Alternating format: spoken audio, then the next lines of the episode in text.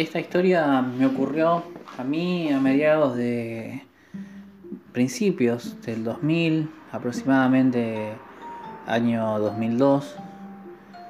Eh, nada, había agarrado un buen trabajo en Capital Federal, yo vivía en provincia de Buenos Aires, entonces en ese momento decidí mudarme para no tener que viajar y, lidiar con el tráfico, tomar el tren y esas cosas.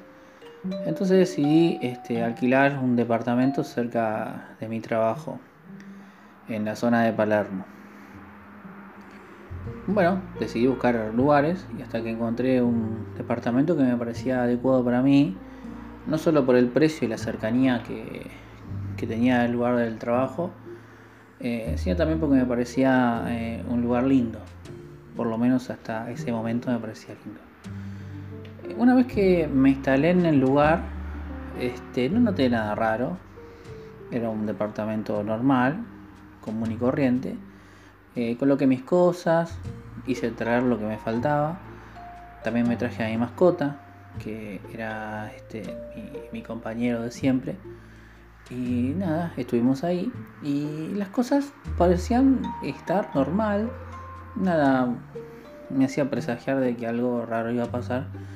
Cuando de repente una de esas noches eh, estaba tranquilo en, mi cama durmiendo y mi mascota estaba al lado mío y mi mascota empieza a ladrar de una forma rara, como las mascotas ladran diferentes Creo que eso todos lo sabemos. Cuando juegan, cuando ven otros perros y cuando ven gente o cuando ven personas ajenas, personas que no conocen, tienen un timbre diferente de ladrido. Y esto fue el caso.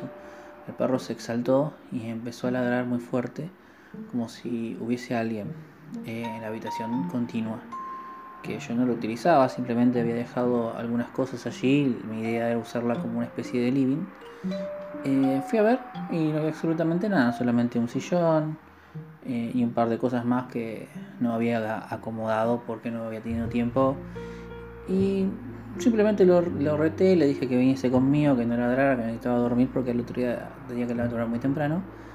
Y, el perro no conseguía quedarse tranquilo, por lo cual opté por subirlo a la cama y que durmiera conmigo esa noche. Y eso lo hizo tranquilizar un poco. Las cosas fueron yendo de mal en peor. Un día este, eh, decidí irme a bañar y cuando este, estoy por salir de la ducha, escucho que eh, en la cocina del departamento se escuchaban como si estuviesen lavando los platos, como si estuviese este, nada, limpiando la cocina. Obviamente yo vivía solo, era algo que no podía ni tenía sentido que ocurriera.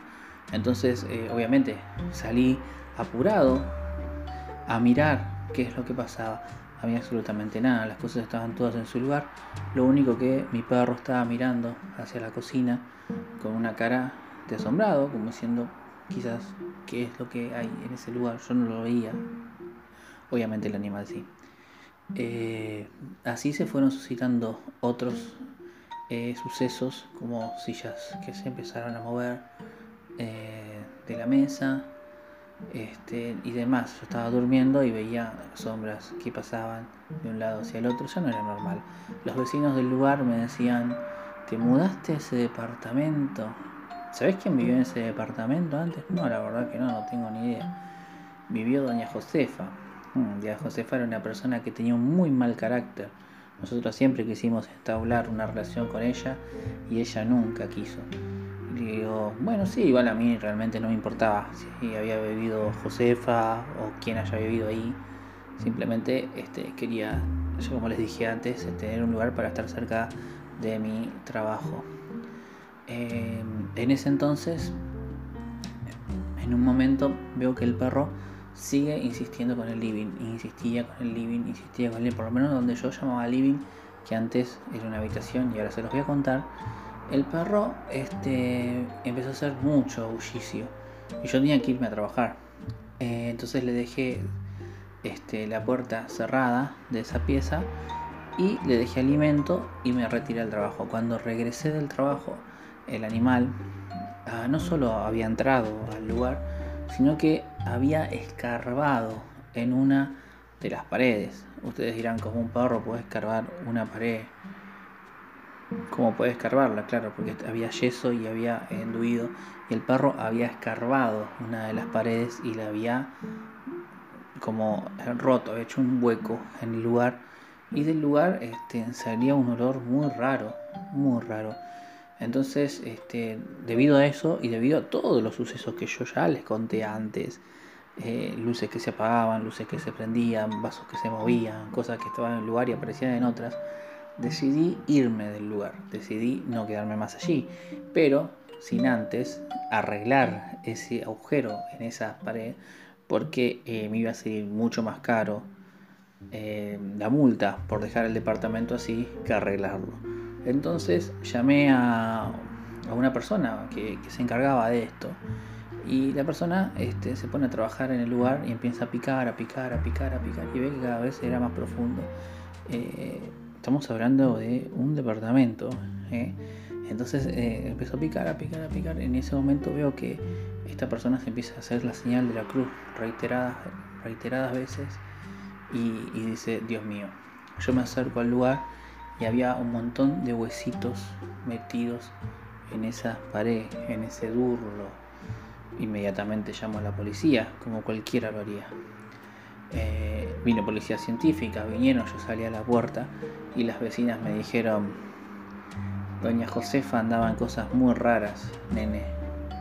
Esa persona andaba en la joda, y no precisamente la joda de la milonga, sino que este, andaba en magia negra, hacía ritos satánicos. Todo el mundo lo sabía en el edificio. A la noche se, oían cantos, se oían ruidos de tambores y un montón de cosas más.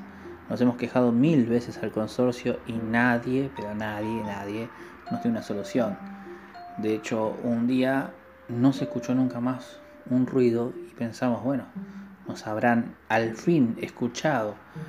Pero no, encontraron muerta a Josefa.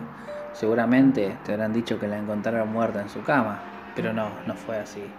A Josefa la encontraron con la cabeza metida dentro de ese hoyo, ese hoyo que tu perro hizo, adentro de ese hoyo, con los brazos cortados y las piernas cortadas. Terminó de una forma macabra, quizás un rito. Esa es mi historia.